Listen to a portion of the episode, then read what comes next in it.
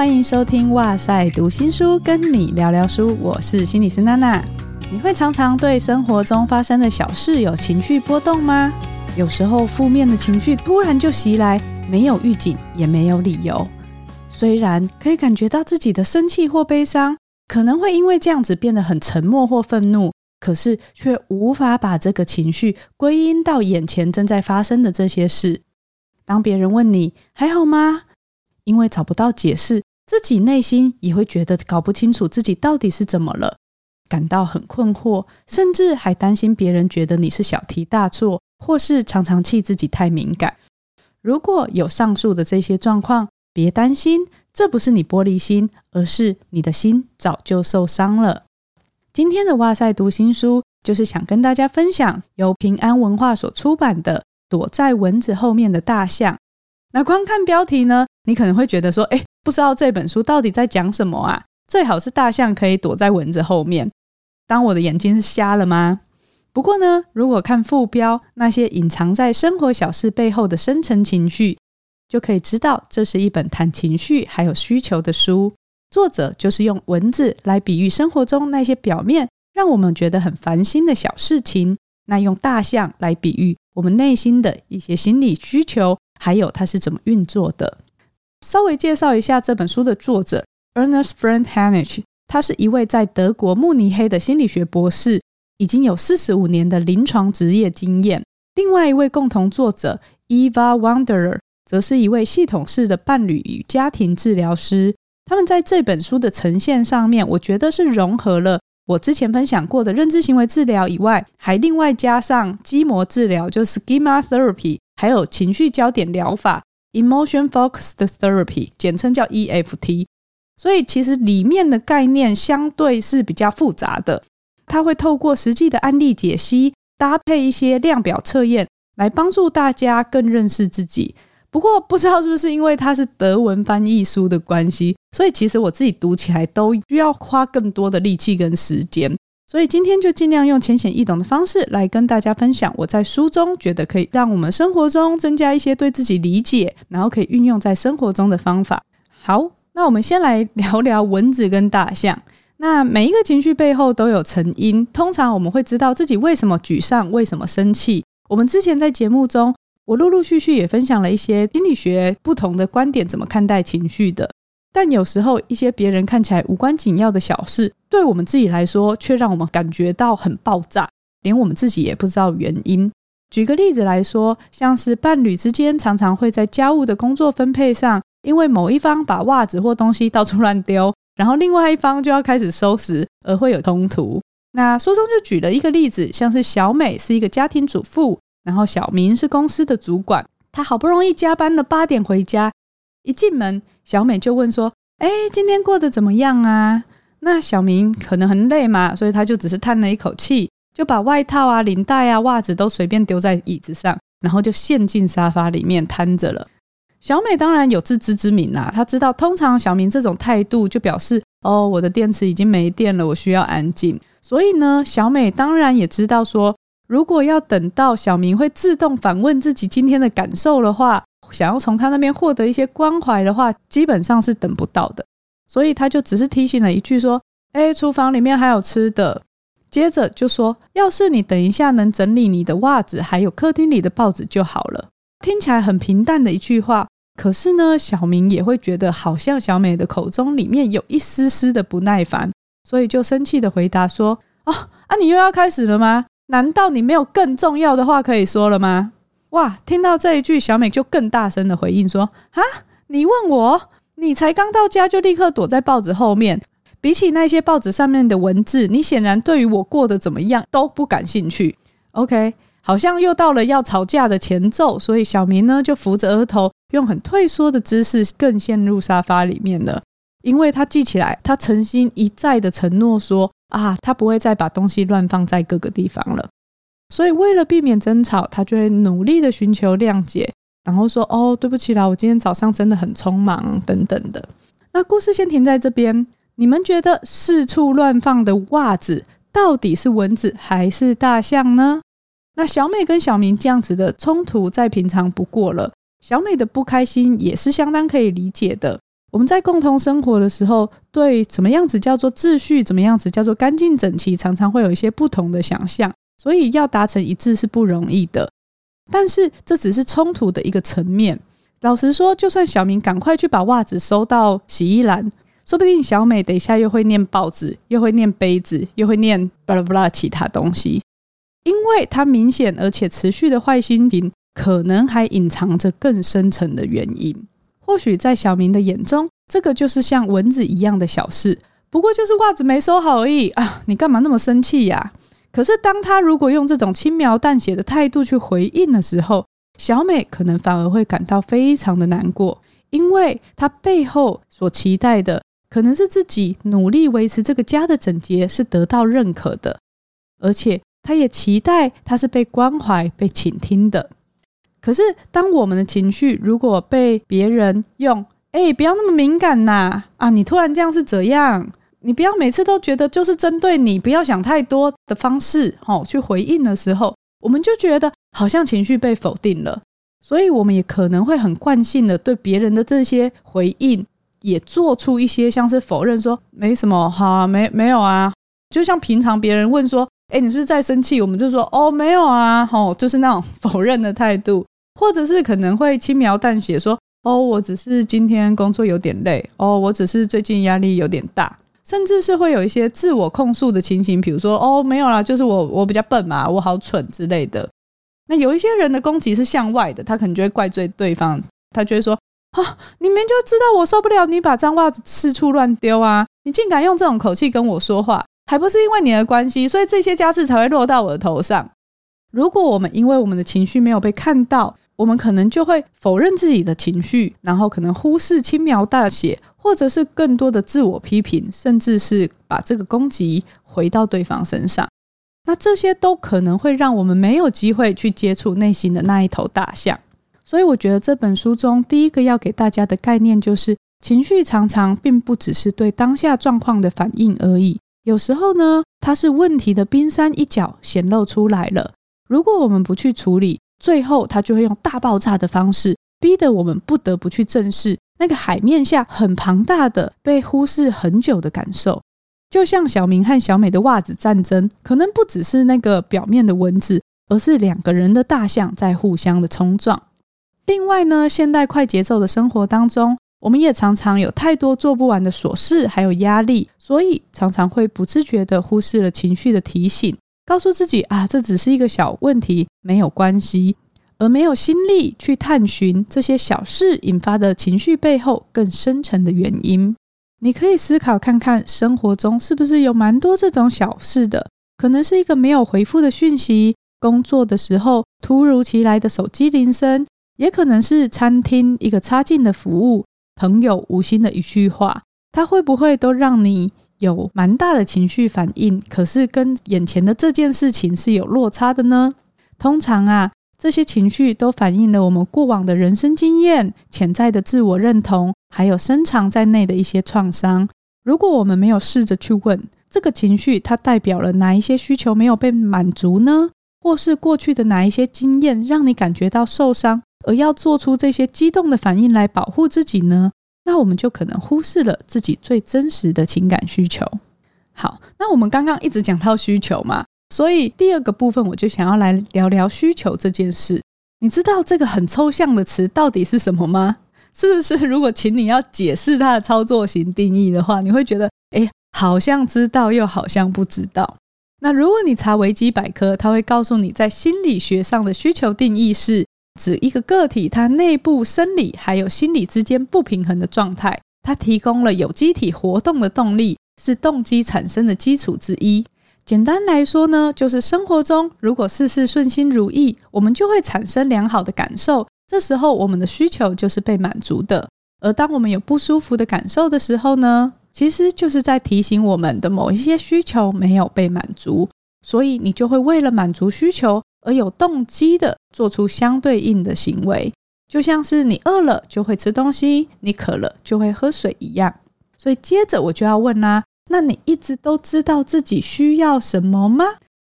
通常去回答我们不要什么，好像比较容易一点，像是啊，我不想要做那么多工作啊，我不想要那么生气哦，我不想要那么烦恼。可是要讲得出来自己需要什么，好像相对比较困难一点。当然，有时候你会讲得出来想要的东西，就是比较物质上面的，像是我想要环游世界，我想要一台马力很强大又很厉害的跑车，或是我想要在社交软体上面有很多人追踪。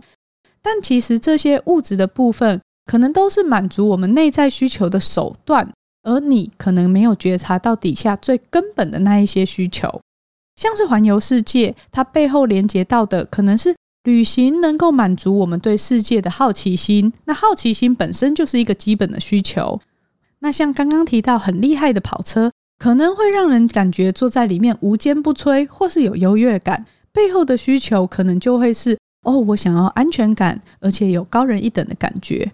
所以，一个人如果疯狂努力赚钱，想要买到那台车，其实这个是达到他想要安全感或高人一等感受的这个手段，但是却不一定要透过这个手段才能达到这些需求哦。另外，想要在社交软体上面有很多的 follower，可能也是反映了被重视的需求，或者是对共同分享生活可以带来归属感。那听到这边，你可能会觉得说：“啊，我的需求好像都只讲得出来比较物质上的耶，而不是最根本的需求耶，怎么办？我们要怎么样觉察到自己比较核心根本的需求呢？”我想大家对于美国心理学家 Maslow 所提出的需求层次理论并不陌生，里面呢就包含了五个需求，像是最基础的生理需求跟安全需求，另外还有归属感和爱的需求，尊严和被重视的需求。还有自我实现的需求，那生理需求和安全需求是比较基础的，因为它跟我们的生存是息息相关的。你会需要进食、饮水、休养、睡眠、呼吸干净的空气，保护你的身体不受寒、不受伤。如果这些基础的需求没有被满足，或是受到威胁，我们就比较没有心力去关注更进一步的另外三个需求。可是，一旦基础的需求被大致满足了，我们反而就不太会注意到它了。当然 maslo 的理论提出来以后，后续有很多的延伸讨论和辩证。这本书的作者就帮我们归纳了七个他觉得最重要的根本需求。那我觉得这七个点呢，会依据在你人生的不同阶段当中，对你来说有不同的意义，可以花一点时间来认识。那或许你就可以比较能够去看到自己真实的需求。那这七大根本需求分别是：第一个，以爱、保护、庇护、归属感，还有理解建立的稳定关系；第二个呢是重视，还有尊重；第三个是同等对待和公平；第四个是情欲和性欲；那第五个呢是安全；第六个是好奇；第七个呢是伴随自重，就是自己能够尊重自己、自觉自己能为自己做决定。自己划定界限，以及信赖自身的能力，我觉得比较偏向自我效能。这几个部分，我们就叫做自主性的需求。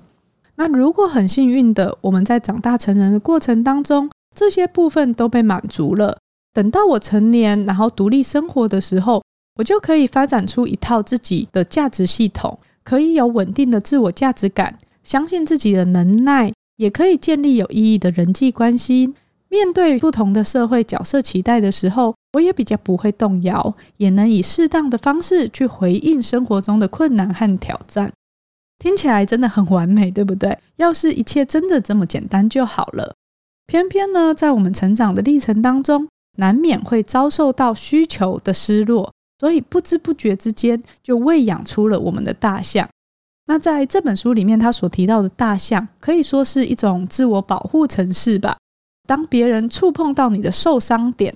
受伤点这个是书里面用的一个词，你可以把它想成就是你的地雷的时候，你就会启动这个自我保护的程式。那所谓的受伤点呢，可能是你的需求真的没有被满足，也有可能是基于过去多次受伤的经验以后，你担心你的需求不会被满足。就以刚刚提到小美的例子而言，当小明回应说：“难道你就没有更重要的话要说了吗？”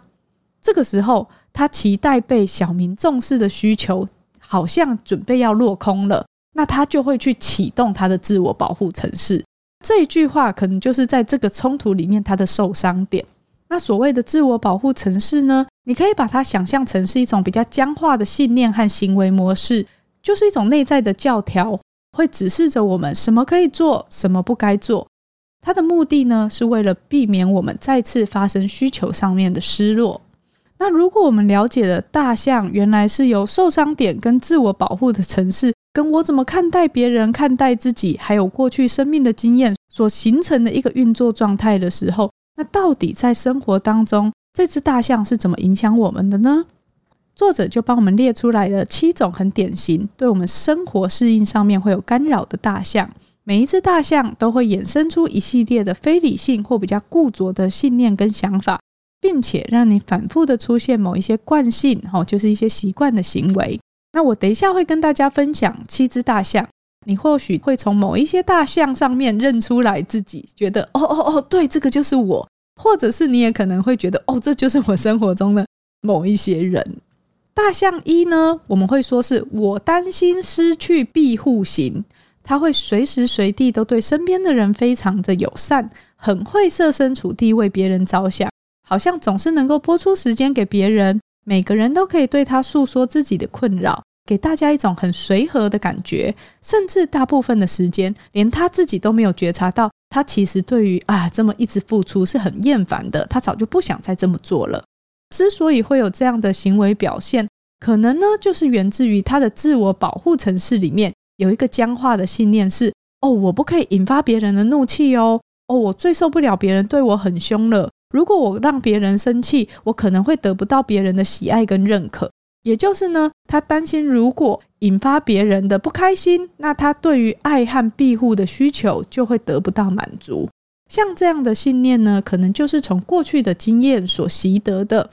在书中里面举的例子是 Lisa，她的父亲很严格，她小时候呢就看到姐姐是比较反抗的。姐姐在十七岁的时候跟爸爸吵架，然后就被禁足，而且甩了一巴掌，所以她就有点被杀鸡儆猴到了。那另外呢，Lisa 的妈妈本身也很害怕和父亲争吵，所以她从小就教 Lisa 要很会看人家的脸色，不要做出任何会挑起爸爸生气的事情。Lisa 没有觉察到这样子的运作模式，所以就算到了她长大成年了，生活的人际互动当中，可能有一些被欺负或别人扔头颈骨的状况，她也还是都会尽量的避免发生冲突，然后也无法为自己据以力争。所以在适应上面自己就比较辛苦。接着呢，大象二是我不受尊重型。通常这样的人在过去的生命经验当中，可能会曾经因为社经地位的差异而受过一些屈辱，或是缺乏适当的理解跟保护，所以他就发展出来了这个自我保护程式。里面有一个比较僵化的信念，可能是哦，我必须要自我防御，否则呢，我就不会被别人认真的看待。那其实他对自己的概念可能是比较偏向哦，我是屈居于别人之下的，别人是比较优秀的，就是比较没有自信或自卑的，而且他可能看待别人的眼光会是啊，大部分的人都是很高傲的，会因为我的出身瞧不起我，所以他在行为表现上常常就会很大声的疾呼，要求自己的权利，寻求他人的认可，或是透过贬低他人。或是买一些又大又新的房子啊、车子啊等等的，来显示自己的重要性。可是其实他的背后是好害怕再次经历到那些不被尊重的感受。不知道大家身边会不会觉得好像有这样子的人呢？或许就是他的这只大象正在运作。大象三呢，是我无法划定自己的界限。通常这一型的人呢，可能在过去和主要照顾者在互动上面，他是被过度摄入的。是被忽视他自主性的。那书中的举例其实就是我们刚刚提到的小明，因为他是独生子，爸爸工作常常不在家，妈妈呢就会把自己完全奉献给儿子。小明呢就是他的生活重心，所以他也不容易给小明有自由的空间。而小明曾经在青春期的时候，想要展现出来一些自主性，就是妈妈帮他买了一件裤子，可是那件裤子。以青少年的眼光来说，实在是有点不是那么的 fashion，所以他就很强烈的拒绝要穿。当他拒绝母亲的安排，或是尝试画出界限的时候，妈妈就会很委屈的说：“你凭什么这样做？”然后上演那种啊，我含辛茹苦，我牺牲自己养大你，怎么可以这样子对待我之类的情绪勒索戏码，试图想要让对方照着自己的安排去做。所以你可以想见，小明在那样子的状况下面，情绪的压力是很大的。所以他发展出来的自我保护程式里面学到的一个僵化的信念，就是如果我画出自己的界限，我可能会失去对方的宠爱，还有我必须要为别人的情绪负责。那回到我们刚刚那个情境，当小美在提醒他记得整理袜子的时候，可能这个提醒就踩到了他的受伤点。勾起了他不能划定自己界限的感觉，妻子似乎变成了妈妈，小明似乎退回到孩子的状态。那这个自主需求没有被满足的不舒服感受，就引发了小明比较不客气的回嘴，说：“诶，你没有更重要的事情要说吗？”但接着小美更大声的指责，又勾起了小明另外一个信念，就是：“哇，小美生气了，我不能，我要为她的情绪负责。”那那个可能是因为他以前无法忍受母亲烦恼或不快乐的状态，只是现在换成了妻子，所以行为上他就一样，宁可用退缩的强调自己哦，我今天就是很累啊，来避免冲突。所以他最后的回应方式就是说哦，抱歉，我今天早上真的很匆忙啊，然后努力的寻求谅解。虽然看似或许这个道歉可以让他们关系比较快的冷却下来。但是呢，其实小明的内在需求并没有被看到，也没有被满足，反而就会变成压抑着愧疚感，还有对对方的怨怼。可是，如果他今天看到自己内在的需求，他或许就可以回应小美说：“谢谢你提醒我，但是当你规定我什么时候要做什么事情的时候，会让我感觉好像回到过去被妈妈控制的感觉。那我很愿意收这些东西，可是我希望可以照自己的步调。”或许这样子回应会是比较照顾到自己也照顾对方的方式。第四只大象呢，是我不受到重视和尊重。通常这样子的状况，在过去的生命经验当中，可能会是缺乏关爱的，所以发展出来的自我保护程式有一个僵化的信念是：我一定要有贡献才会被别人需要，我一定要把事情做得很好，我才能获得庇护跟尊重。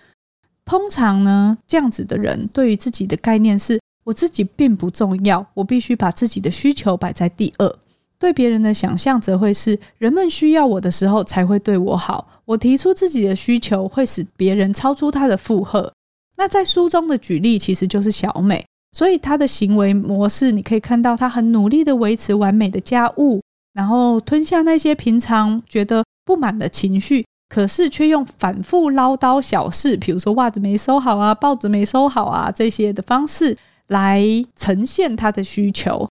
但其实他背后最核心的是希望得到别人的重视。那在我临床工作的实务经验上面，我自己也常常看到关系的冲突中，很多个案都是这只大象跑出来。我们会希望可以获得对方更多的重视、关怀还有尊重。不过，我想小美的怒气也不只是觉得小明不尊重她的整洁需求。或不认可他为了整理一个舒适的家付出多少的努力，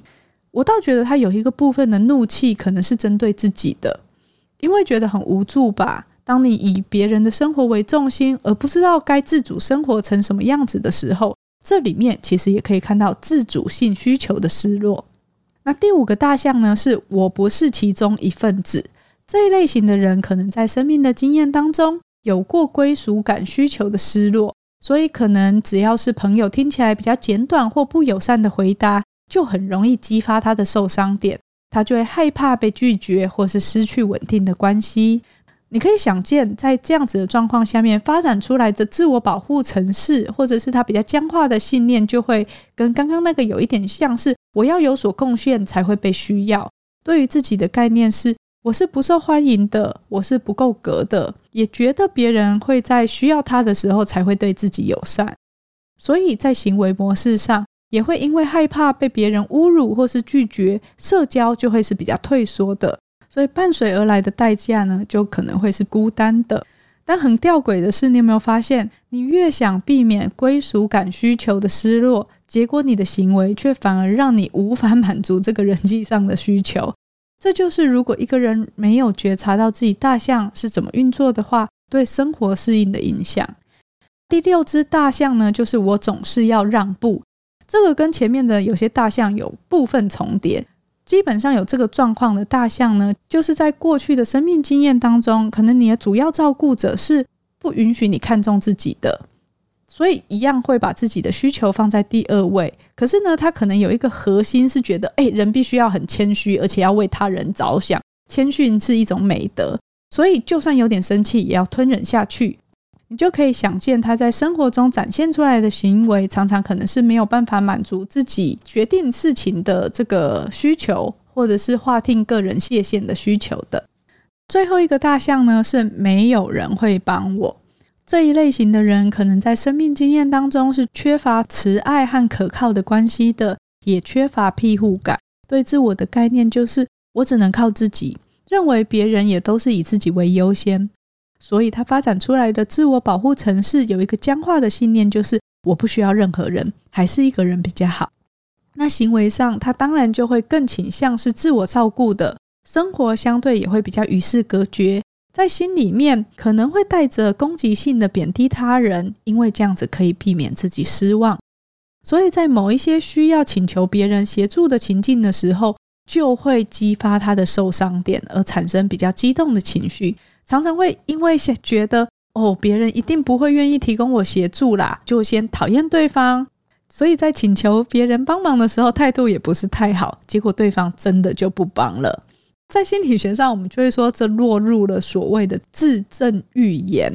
就是自己的自证明的证，预期的预，语言的言，它指的就是一个人相信或预期某一件事情会发生，结果真的就发生了。不是因为他铁口直断，或是他是预言家，而是因为他的信念会影响他做出一致的行为，而导致他不喜欢的那个后果或喜欢的那个后果真的发生。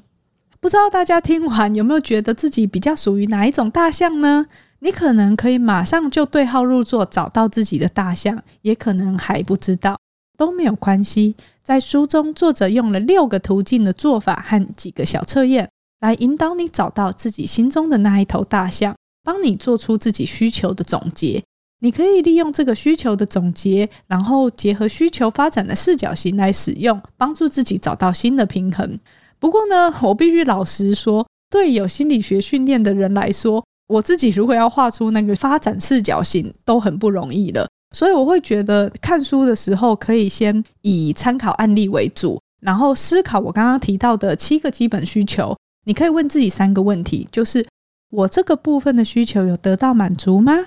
什么原因让我觉得这个需求没有被满足呢？现在有什么样的方式可以帮助我满足这个需求呢？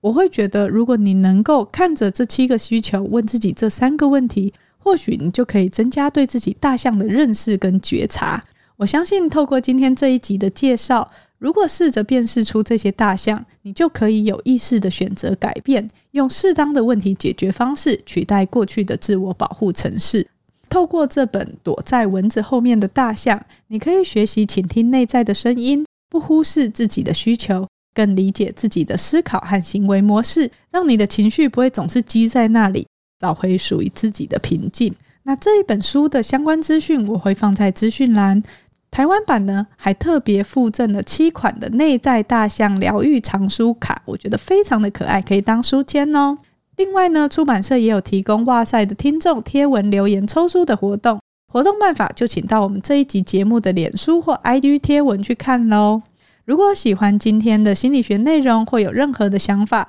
都欢迎留言回馈给我们，跟我们说你觉得你比较常出现的是哪几只大象呢？另外也别忘了收看哇塞心理学的 YouTube 频道，我们每周三会固定更新有趣的心理学影片。今天的哇塞读心书就到这边喽，拜拜。